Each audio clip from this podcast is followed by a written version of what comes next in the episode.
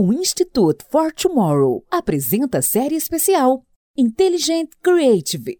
Oferecimento VidMob, o sistema operacional da criatividade inteligente, reunindo dados e criatividade em uma única plataforma. Olá pessoal, nós somos o Instituto For Tomorrow e essa é a série especial Intelligent Creative, desenvolvida em parceria com a VidMob. Sejam todos bem-vindos para quem está chegando pela primeira vez ao Tomorrowcast. E você que já nos acompanha, fica à vontade nessa jornada, onde iremos, em sete episódios, colocar a inteligência criativa em perspectiva. Eu sou o Camilo Barros. Eu sou a Camila Tabaque. E vamos lá, pessoal. Depois do imenso sucesso da primeira temporada de 2021, chegamos à segunda temporada desta série que recebeu nomes tão importantes para a transformação digital e cultura da indústria da comunicação e marketing. O propósito da Vidmob é empoderar a criatividade através da tecnologia e ser o caminho mais rápido para criativos eficientes. E é nesta busca que trazemos nomes que têm utilizado a tecnologia para transformar a indústria e os seus mercados. E no episódio de hoje, recebemos Martin Zanlungo, Head of Media e Connections para o Brasil e Connections Hub Lead para a Latam na Johnson Johnson. Martin, muito bem-vindo ao Tomorrowcast. Boa tarde, pessoal. Prazer estar aqui com vocês. Martin, super bem-vindo. E acho que para a gente começar, a gente sempre gosta de fazer uma pergunta que é: quem é o Martin na fila do pão? Que é aquele que não está no LinkedIn. Estou amando essa expressão. Bom, vamos lá. Quem é Martin? Eu sou argentino, sou nascido e criado no Buenos Aires, sou graduado em publicidade na Universidade Argentina da Empresa. Isso tem no LinkedIn, né? Também. Agora vamos à parte que não tem. É, sou fã do futebol. Acabei de conhecer aí o estádio de Corinthians, grande clube Agora não tem mais volta, queria te dizer isso, que agora não tem mais volta. Exatamente. Eh, bom, sou torcedor de Racing Club aí sim, que felizmente nos últimos anos nos deu muitas alegrias. Sou fã também de meus amigos, de minha família. Namoro faz seis anos, eh, com minha namorada estamos aqui no, morando no Brasil. E também, olhando um pouco de fora, se, se tiver que definir um pouco a Martin, eu gostaria de definir ele como uma pessoa divertida, uma pessoa apaixonada, uma pessoa curiosa, inspiradora, um amigo, um colega, um companheiro, um sócio e uma pessoa também que não tem não tem receio de, de desafiar o, o, estabelecido, né? o status quo, porque as coisas são feitas de um determinado jeito e também, sobretudo, como a gente, como pessoas, como profissionais, podemos eh, estar também em constante evolução. Maravilha. Um pouco do Martin. E chegou aqui ao Brasil, hein, Martin? Bom, você está cuidando na, na Johnson de uma área que vem se transformando em função da, da tecnologia, né? Qual o contexto dessa área e qual tem sido o ritmo dessa transformação? Né? A gente já se fala já há algum tempo em termos da relação cliente e, e fornecedor. Eu tenho acompanhado muito esse processo de, de, transformação ali, cada vez mais toda essa estrutura de tecnologia suportando a sua área. Como tem sido essa transformação e em que velocidade você tem sentido esse processo? Legal. E nos últimos anos, a companhia, como organização, vem desenvolvendo um programa que se chama Digital First, que tem foco en cuatro pilares.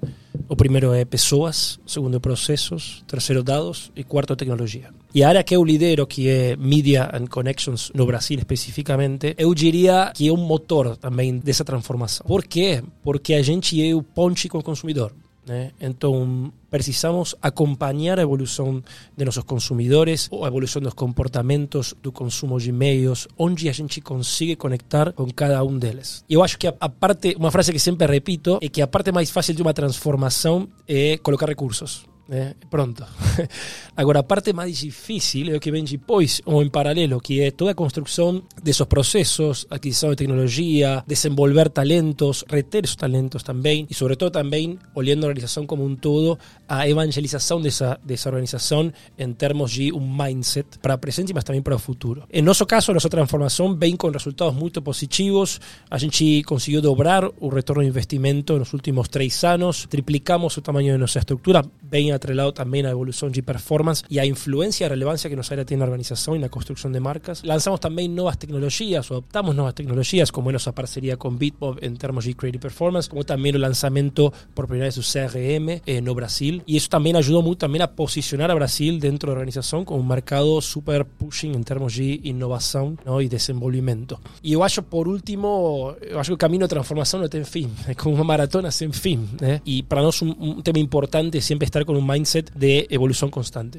Como a gente pode ir constantemente evoluindo e se reinventando para atingir melhor as necessidades dos nossos consumidores. E aí falando disso, né, você falou de digitalização e de transformação, mas a gente sabe que nem todo processo de digitalização significa uma transformação e que existe um, às vezes até uma confusão nisso, né? As pessoas falando de ah, colocando a empresa num processo de digitalização, em quanto a gente está avançando é, em inovação às vezes isso não transforma nada uma companhia. O que, que tem de realidade quando a gente fala nisso de digitalização e, e, do processo que vocês têm passado internamente na companhia? Desde um olhar de comunicação, especificamente, porque poderia falar bastante de muitas mudanças, mas em, em termos de comunicação, eu acho que é uma, é uma realidade que, eu, pelo menos em minha carreira, nunca vi um mundo tão complexo em termos de como a gente consegue se conectar com nossos consumidores. Por diversos motivos. O consumidor está hiperconectado, está hiper empoderado e também também nossa comunicação é muito mais fragmentada que anos anteriores.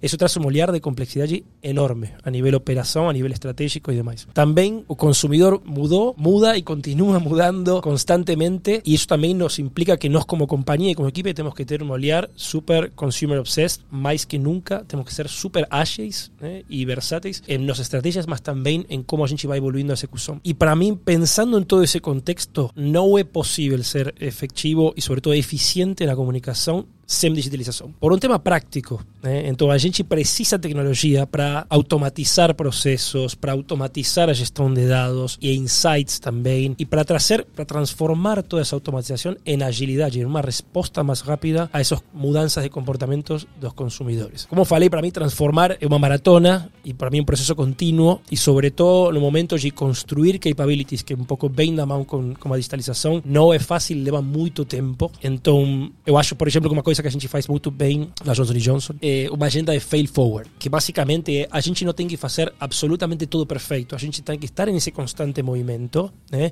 tem que estar fazendo, testando coisa nova, para ir passo a passo encontrando um pouco mais de perfeição na nossa execução. Mas já esse mindset ajuda muito a estar acompanhando essa digitalização de forma certa. Eu acho que, por último, também um, tema muito importante para nós, eh, na jornada que a gente vem fazendo, é todo o suporte e compromisso não só da liderança, mas também um compromisso organizacional. Nós, como equipe, trabalhamos com múltiples stakeholders e todo esse processo, de digitalização não é possível sem um compromisso e alinhamento com todos eles.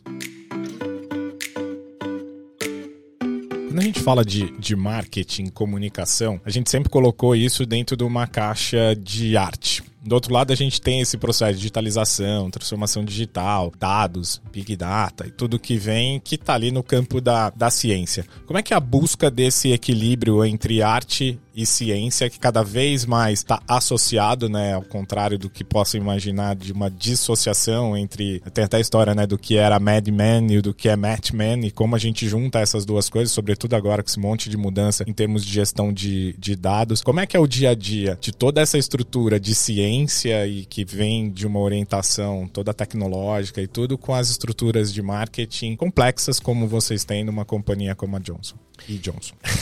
eu acho que eu acho que estamos todos procurando esse equilíbrio, esse sweet spot né, entre entre os dois. Eu acho que falei para vocês em outro momento que sou um grande fã dos, dos seres humanos. Né? E, e para mim, então, essa conexão entre arte e ciência é fundamental para o resultado do negócio. Para mim, por vários motivos. Primeiro, porque a ciência nos empodera, a tecnologia nos empodera. E a, o, o arte, nessa relação, complementa a ciencia como a parte humana, con la conexión emocional, con esa sensibilidad de los humanos. Entonces tengo como dos visiones, una más filosófica y otra más práctica. El me brinca mucho conmigo porque yo faço ese jogo, tengo una visión siempre filosófica y una práctica. Mas a visión más filosófica es que a parte do arte é muito importante, sobre todo para definição de coisas como un propósito. Propósito das marcas, propósito da comunicação, humaniza as marcas, gera ou traz essa sensibilidade do mercado, do consumidor, e para mim isso é complementado com a ciência, né? que para mim ainda a ciência não está lá. Então, basicamente, desde um olhar filosófico, um pouco isso. Eu acho que a ciência ainda não está pronta para reemplazar o arte que aportan os humanos nessa, nessa relação, nessa equação. Agora, a visão mais prática, e vou trazer um exemplo de nosso processo criativo. Né? Nosso processo criativo o nace de un, de un trabajo eh, realmente espectacular que nos agencias creativas, como por ejemplo Wunderman Thompson, faz y que vem de talentos creativos, vem de pessoas né, que procuran a disrupción en lo que é criatividade. Agora, todo ese trabajo creativo feito por pessoas, por talentos creativos, es retroalimentado por la inteligencia de los algoritmos. La inteligencia de la tecnología, por ejemplo, eh, nos aparecería con Bitmob. ¿eh? Entonces, para mí es un ejemplo práctico de relación entre arte e ciência e do importante que ainda é. Agora, se você, Camilo, me pergunta para o futuro, o que eu penso é que a influência da ciência nessa relação art and science eh, vai se acrescentando ano tras ano por o próprio desenvolvimento da tecnologia, especialmente de, de inteligência artificial, por exemplo, dos algoritmos que permitem essa retroalimentação e tomar definições muito mais claras e assertivas a nível criatividade. E aí acho que a gente tem uma questão que é a gente brinca que os dados são a profunda intimidade de uma pessoa, né? Que que é ali onde está toda a relação entre marca e consumidor. Mas uma coisa que a gente já entendeu é que não adianta nada a gente ter dados e não agir sobre eles, né? De não utilizá-los, não ter tomadas de decisões orientadas por esses dados. E também a gente sabe que você lidera a execução do Precision Marketing, que é uma área extremamente necessária, mas não basta ser uma área, acho que a gente precisa que isso seja uma cultura de empresa. Como é que isso acontece? Para mim, você falou algo perfeito que sobre todo las últimas partes da pergunta, que precisa ser uma cultura da companhia. E eu falo muito isso internamente. Para mim, precision marketing ou precision é um mindset.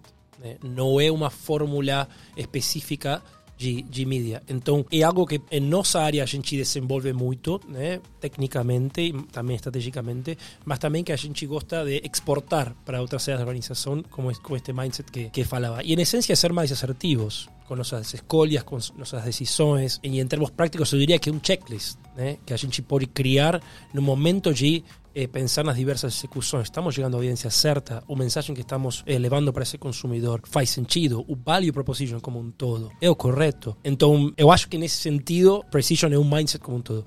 Agora, também a nível eh, prático, isto se conecta um pouco com discussões também de privacidade né, que estão acontecendo no mercado, que também para mim me atrelaça a, a discussões ou conversas sobre própria performance. Eu tenho conversado muito internamente, tanto dentro da equipe, com outros pares regionais ou mesmo em discussões de fóruns globais internos da Johnson sobre a hipersegmentação. A pergunta é: a está funcionando? A equação de valor versus o esforço organizacional de nossos stakeholders, nossas agências, é positivo. E eu acho que nesse sentido, também desde um olhar de precision marketing, a indústria se está reconvirtiendo. Para mim, a indústria tem que ser privacy first, totalmente, mas também value first.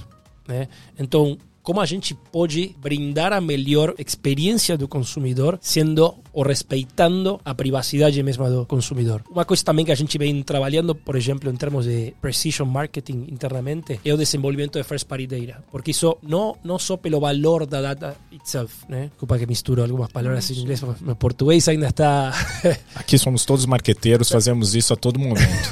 Não só marqueteiros, como paulistanos, ou que vivemos em São Paulo, então a mistureba do inglês-português é... Eu acho que o português é um pouco analogia ao que falava de transformação, tá ainda em desenvolvimento, né? Mas, em essência, o, o, foco que a gente eh, procura com a aquisição de first party data, a gestão de first party sempre com um olhar privacy first, é conseguir ser mais precisos na comunicação e por, por conseguir, como consequência, entregar mais valor para o consumidor. Esse é nosso end state em todos os esforços. Eh, Acho que seria um pouco isso.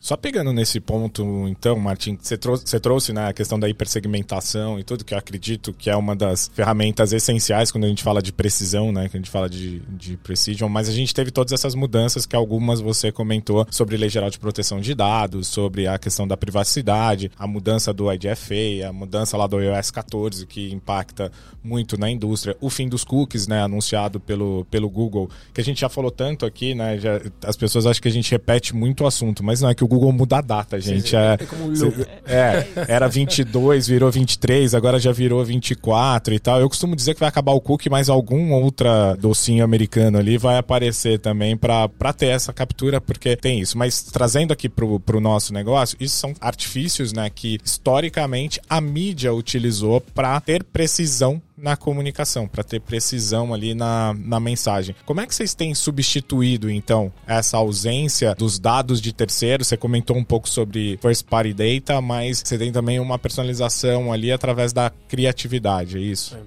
Sim, a ver, termos de, de data, como falei, a gente vem trabalhando e avançando muito em termos de aquisição e gestão de first party data. Né? E para mim, conectando com o que falávamos antes, é uma construção de um novo capability, leva tempo, né? temos que desenvolver também eh, muito conhecimento interno e aí também a gente trabalha muito com parceiros externos para poder absorver esse conhecimento. Também a gente trabalha com nuestros parceros, los, vehículos para ir también nos preparando en conjunto para esas mudanzas drásticas en la industria, por ejemplo, con contextual targeting y otras y otras disciplinas, otras metodologías. Más también yo que na, na, creatividad también trae algunas algunas mudanzas, Por ejemplo, es una, es una incógnita para nosotros cómo a gente va a conseguir personalizar a un nivel a escala primero, más también a un nivel one to one, con cada uno de esos consumidores esa experiencia y cómo a partir de esas mudanzas de industria a gente va a conseguir hacer eso en términos prácticos con la creatividad correcta. ¿eh? Agora, guayo también que por otro lado, también esto nos permite repensar un poco cómo trabajamos creatividad ¿eh? y cuál es el propósito de creatividad.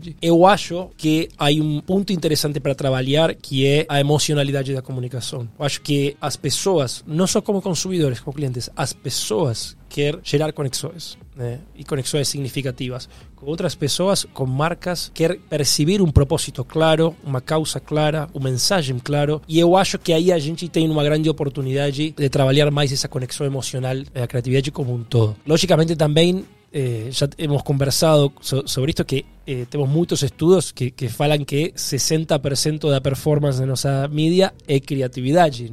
Entonces, también ahí tenemos desafíos ¿no? sobre a nivel práctico, a nivel ejecucional, cómo vamos a eh, ejecutar las campañas a partir de todas estas mudanzas.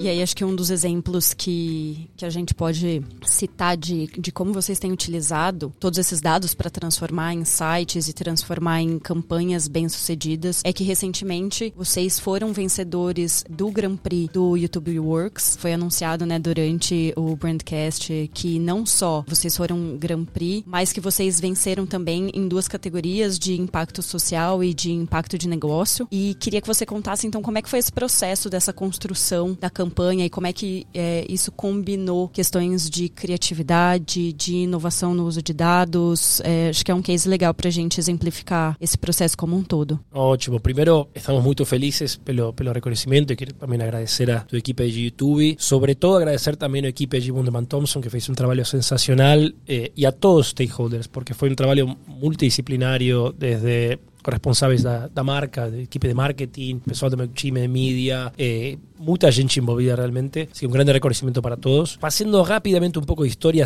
Libre foi a primeira marca de absorvente no Brasil. Então a gente já tem uma história de conexão com a comunidade. E deixa fluir que a plataforma, efectivamente, que sobre, sobre o case né, que estamos falando aqui, una construcción que ven desde 2018. A gente ven repensando y trabajando sobre, ese, sobre plataforma, sobre ese concepto, a partir también de las mudanzas ¿no? consumidores, como falaba anteriormente, y escuchando mucho que estaba pasando lá fora. A gente también, o que, o que trabajó en este caso, a nivel conceptual, es que toda industria estaba falando sobre a desmitificação do período menstrual. E Sempre Livre, neste caso, foi um pouco mais bold, né, nesse, mais corajoso nesse approach. E a gente começou a falar de naturalizar, que realmente é o que a gente acredita, que é muito diferente que desmitificar. Porque, em essência, para nós, naturalizar é um insight que é uma verdade. E quando um insight é uma verdade, gera uma identificação imediata né, com, com os consumidores. Como a gente trabalhou com dados, a gente trabalhou muito com social listening. Então, além do mindset, do, do mindset de consumer-centric, a gente capturou muita informação nas redes de cómo nuestros consumidores,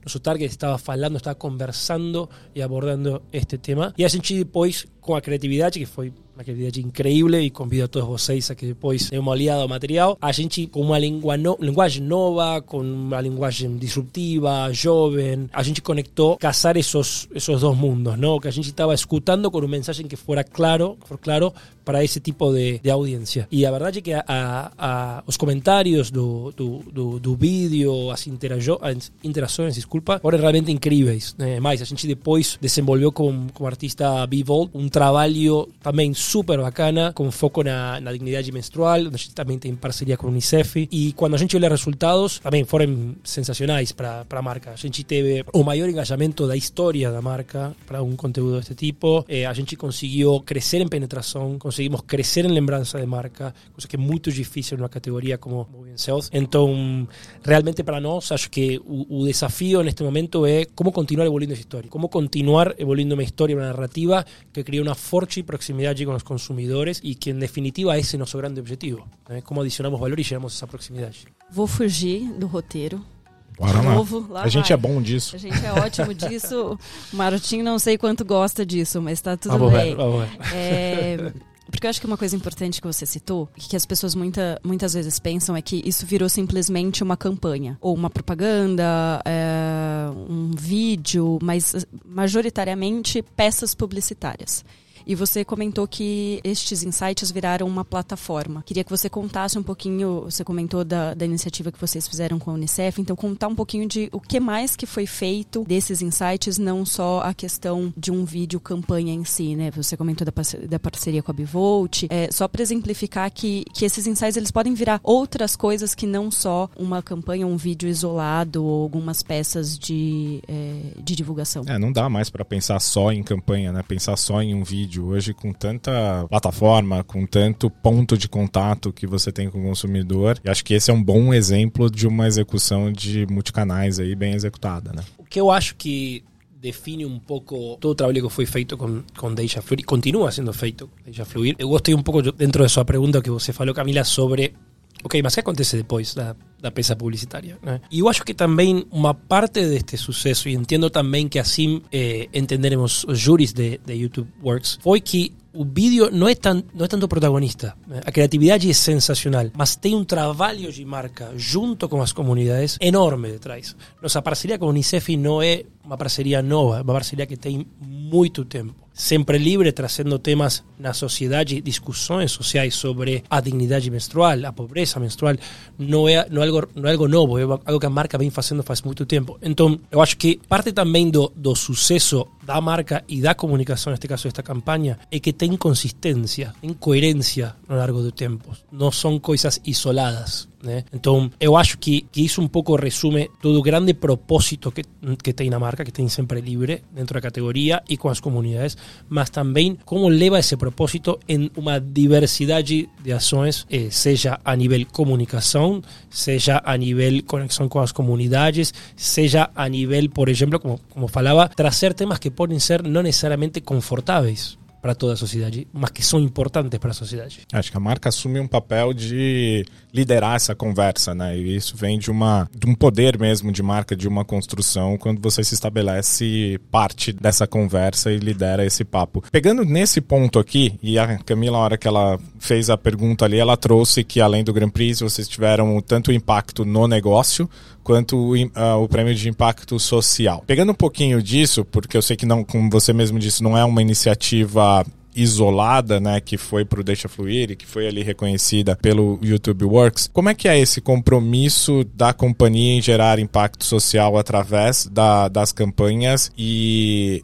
que outras iniciativas talvez vocês tenham que possa exemplificar isso? É, só fazendo aqui um, um disclaimer aos nossos ouvintes aqui. A gente tá falando de YouTube Works, mas vocês estão levando vários prêmios ali e eu sei que vários outros vão ter pela frente. Acho que a gente vai falar um, um ano aqui dessa, dessa campanha, porque ela tem tudo para ser premiada em basicamente tudo que tem pela, pela frente ali. A gente vai deixar na, na descrição ali do, do nosso cardzinho ali para que assistam aí o, o case e entendam do que a gente está falando também. Sim, temos, temos muitas expectativas com os festivais que vem para frente, assim que... Mas bom, não, acho que uma última pergunta, Camilo, e acho que o ponto principal é a companhia tem um propósito muito claro, né, que é impactar positivamente a saúde das pessoas com todos nossos produtos, com todas nossas marcas. E também temos um, algo que a gente chama credo, que em essência é um, um documento que guia todas nossas ações, seja comerciais, seja de interrelacionamento eh, com outras companhias, e, pero sobre todo un com, grande compromiso con nosos pacientes, nosos consumidores,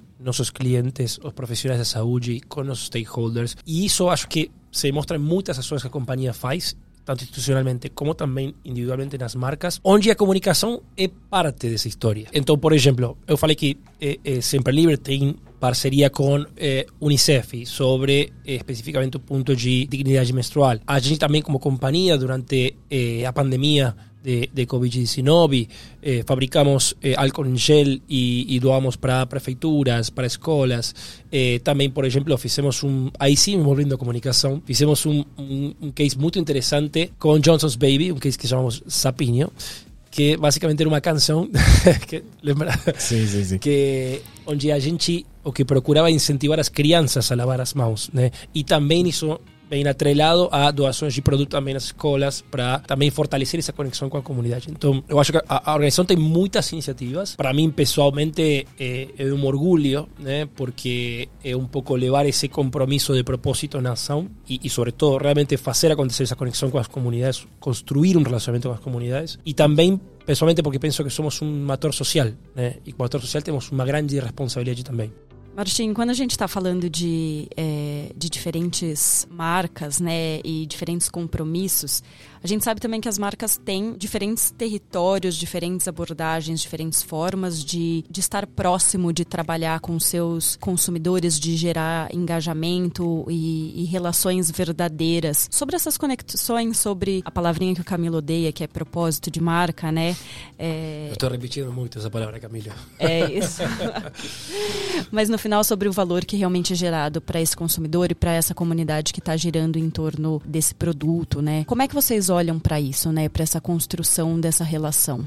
Legal. Desde um ponto de vista estratégico, a gente que trabalha muito com nossos parceiros e mesmo também, sobretudo com a equipe da marca, é a definição dos territórios. Né? Onde cada marca vai atuar e aí a gente, por exemplo, quando falamos de, de Fluir, aí hay um território muito importante para, para Sempre Libre, para nossas marcas de Women's Health, que é a conexão com a comunidade através de uma causa social. A gente, por exemplo, em Listerine trabalha em territórios como música, gamings e demais. A gente também, no, enquanto, por exemplo, Johnson's Baby, que é uma das marcas mais conhecidas, com mais história no Brasil, a gente tem territórios bem claros sobre a conexão dos pais, das mães com as crianças. Então, a gente faz toda esta definição. Depois, uma coisa que a gente trabalha muito é, que também falei anteriormente, sobre essa proposta de valor, o value proposition. E também, conectado a isso, um balanço entre a comunicação racional ou a comunicação de produto, por exemplo, de marca, como uma comunicação mais emocional. Né? Porque a gente entende que para construir relações com os consumidores, com as comunidades, a gente precisa ter um balanço prático e poder também não só comunicar produto, preço, claim, fórmula e demais, sino também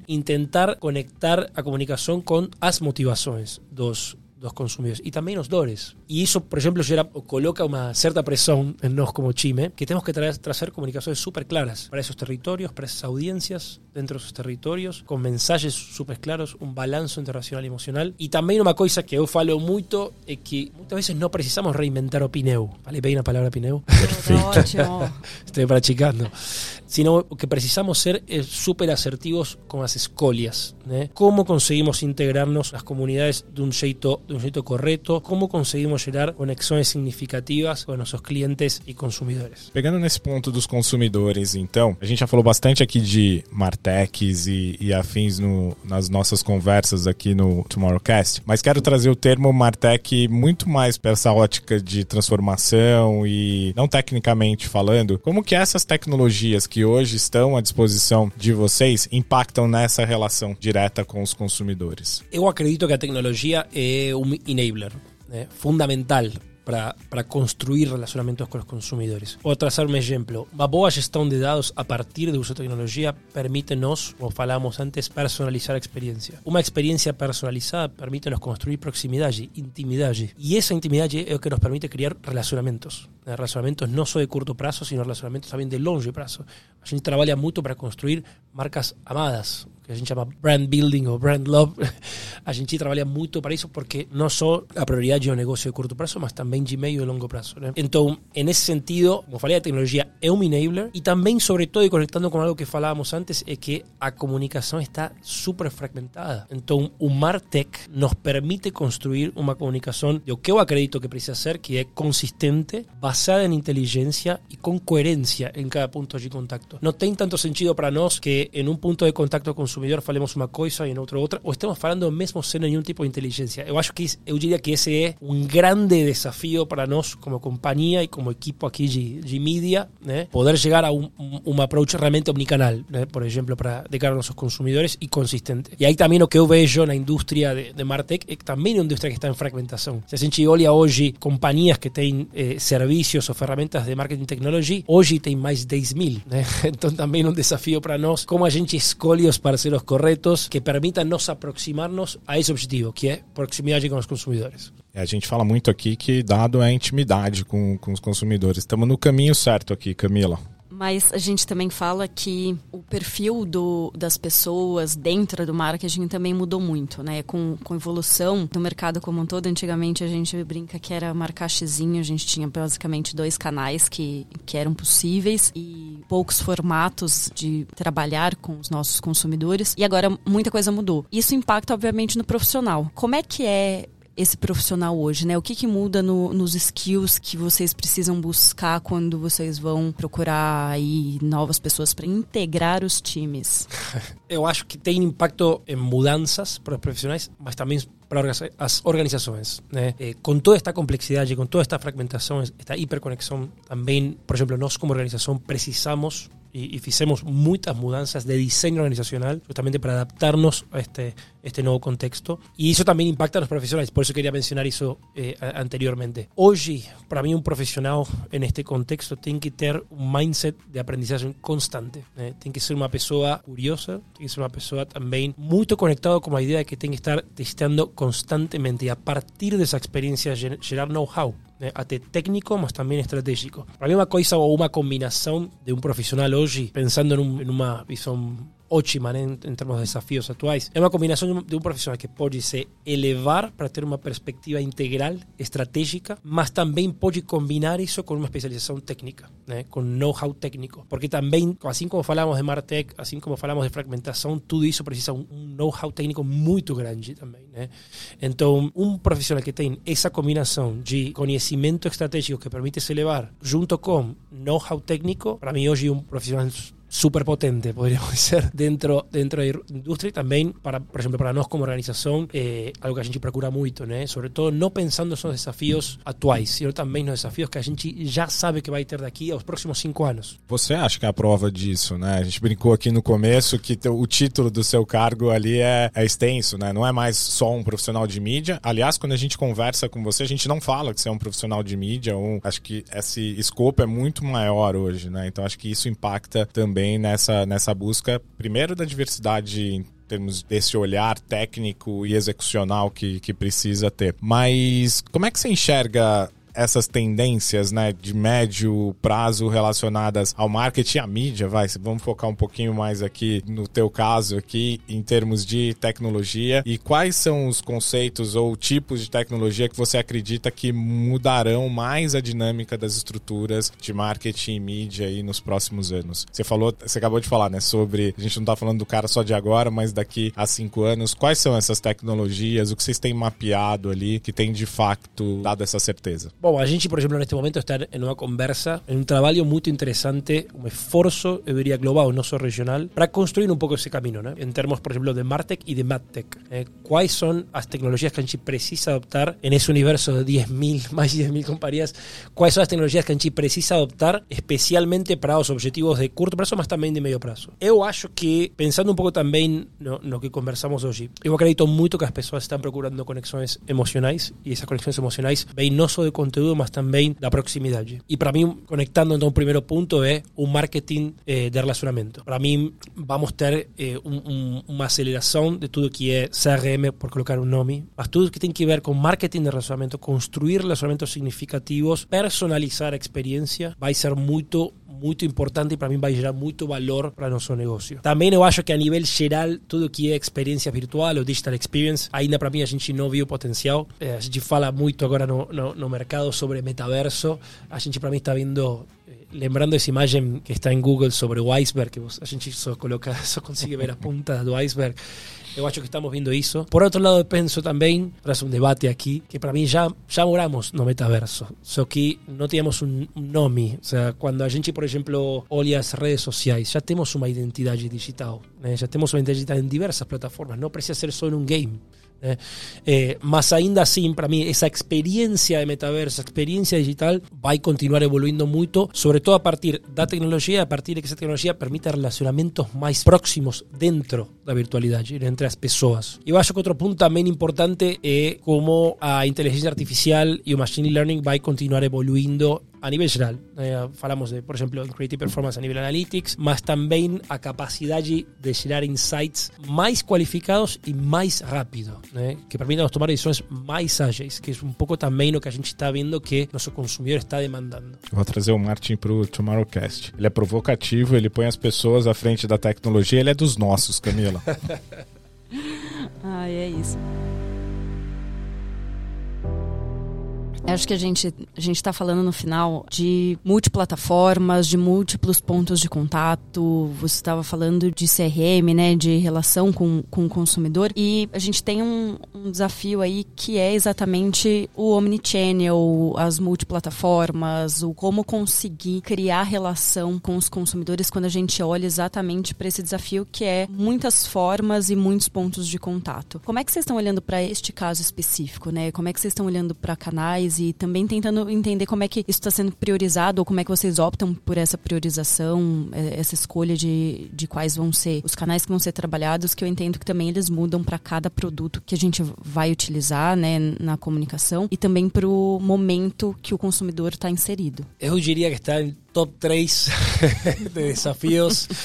Sobretudo pela complexidade que tem. O que eu acho que a gente vem trabalhando muito bem, se evoluiu muito nos últimos anos, é como trabalhamos a omnicanalidade, essa multiplataforma em cada um dos targets, desses públicos-alvos, para cada uma das marcas, desde um ponto de vista de planning, um ponto de vista estratégico. Agora, eu acho que o grande desafio para nós está em cómo traducimos todo eso en una parte execucional, cómo conectamos plataformas, cómo conectamos puntos de contacto. Si tiene respuesta, por favor, me ayuda.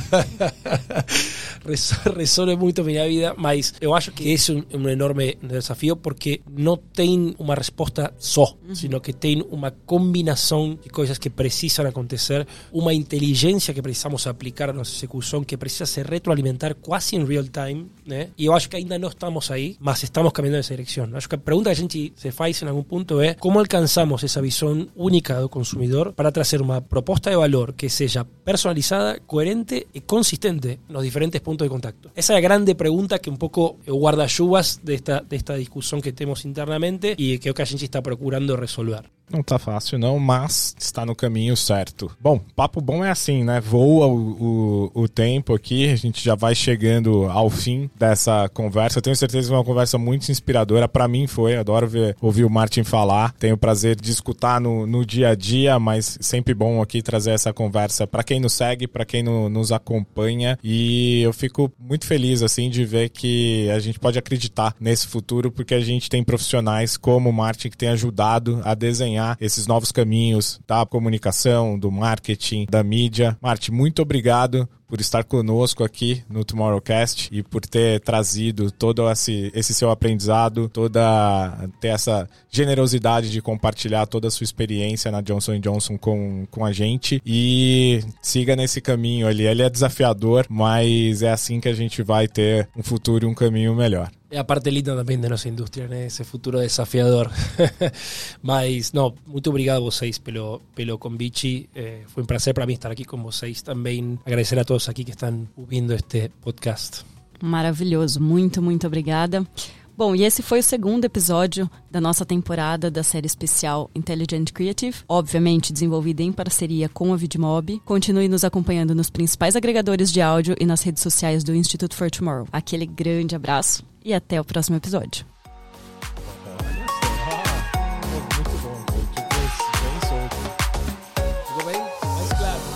Foi bom, viu?